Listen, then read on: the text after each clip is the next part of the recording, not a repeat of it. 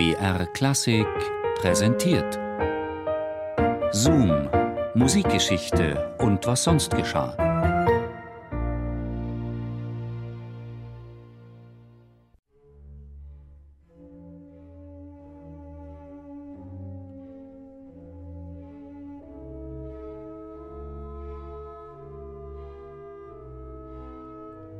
Das Mozart-Requiem hatte er sich für seine Totenfeier gewünscht, Frédéric Chopin.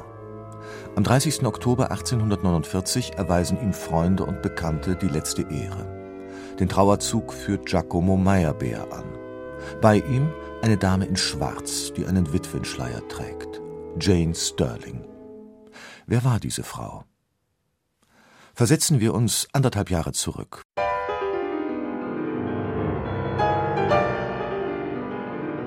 In Paris tobt 1848 die Revolution. Eleganz, Kultur und gute Sitten gelten nichts mehr. Für einen Schöngeist wie Frédéric Chopin ist hier kein Platz. Im April verlässt er Paris Richtung London. Ausschlaggebend für seinen Weggang dürfte seine Bekanntschaft mit Jane Sterling sein, die er acht Jahre zuvor kennengelernt hat. Sie war seine Schülerin, begabt, eifrig und der Kontakt zu ihr ist nie abgerissen. Jane Sterling ist sechs Jahre älter als ihr Lehrer, intelligent und kunstliebend und sie kommt aus einer gut situierten schottischen Middle-Class-Family. Wie ihre Schwester Catherine ist sie unabhängig und ihr privates Einkommen sichert ihr einen gepflegten Lebensstil.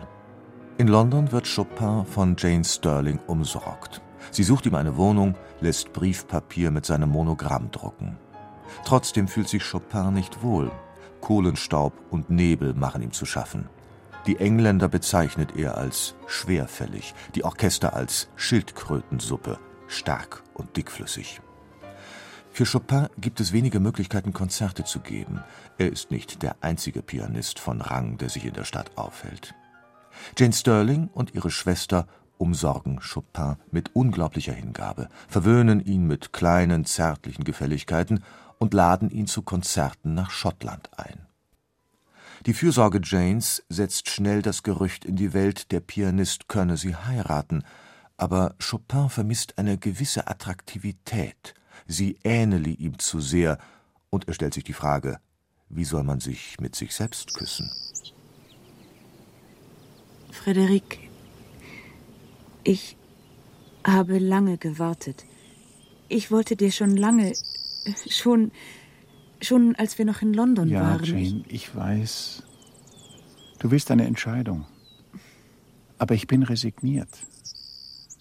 Selbst wenn ich mich in dich verlieben könnte, wie ich mir das wünschte, so könnte ich dich doch nicht heiraten, weil wir nichts zu essen und nichts zu sitzen hätten. Und eine Reiche sucht ja einen Reichen. Und wenn schon einen Armen, dann sicher nicht einen Siechen sondern einen jungen, stattlichen Mann. Jane, allein in Not zu leben ist erlaubt. Aber zu zweit ist es das größte Unglück. Frederik, ich weiß, was du meinst. Aber ist es nicht doch so, dass, dass du. Ich. Ich lege dir mein Herz, meine Liebe, mein Vermögen zu Füßen, Frederik. Jane, ich, ich kann im Spital krepieren. Eine Frau möchte ich nicht ohne Brot hinterlassen. Chopin empfindet sich dem Sarg näher als dem Ehebett. Als sich die politische Situation in Paris beruhigt hat, kehrt er todkrank an die Seine zurück. Frühmorgens, am 17. Oktober 1849, stirbt Chopin. Am Totenbett seine Schwester Ludwika, einige Freunde, der Diener Daniel und Jane Sterling. Sie ist es, die zusammen mit ihrer Schwester die Kosten der Beerdigung auf dem Friedhof Père Lachaise übernimmt. Ab nun spielt Jane Sterling die Rolle einer Witwe. Sie legt das Schwarz nicht mehr ab und weiht den Rest ihres Lebens dem Andenken Frédéric Chopins. Eifrig sammelt sie seine Kompositionen, Gegenstände aus seinem Besitz, Bücher, Vorhänge, Vasen und schickt alles nach Polen. Sogar seine Möbel und seinen Flügel. Es soll dies der Grundstock für ein Chopin-Museum werden. 1863 dringt eine Bande russischer Kosaken in dieses Museum ein. Die Exponate werden in einem Raum zusammengetragen, auch der Flügel und ein Porträt Chopins und angezündet. Vier Jahre zuvor, Am 6. Februar 1859 war Jane Stirling gestorben